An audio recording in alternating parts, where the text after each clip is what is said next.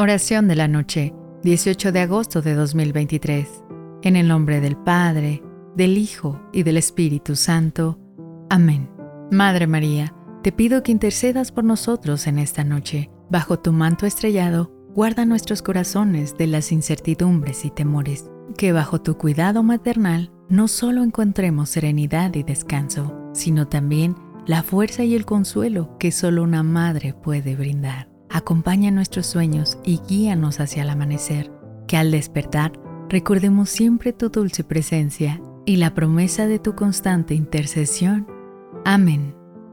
La oración dirigida a nuestra Madre María nos recuerda el consuelo y el amparo que nos brinda su presencia maternal. En los momentos de oscuridad o incertidumbre, al igual que un niño busca a su madre, nosotros buscamos el refugio en María.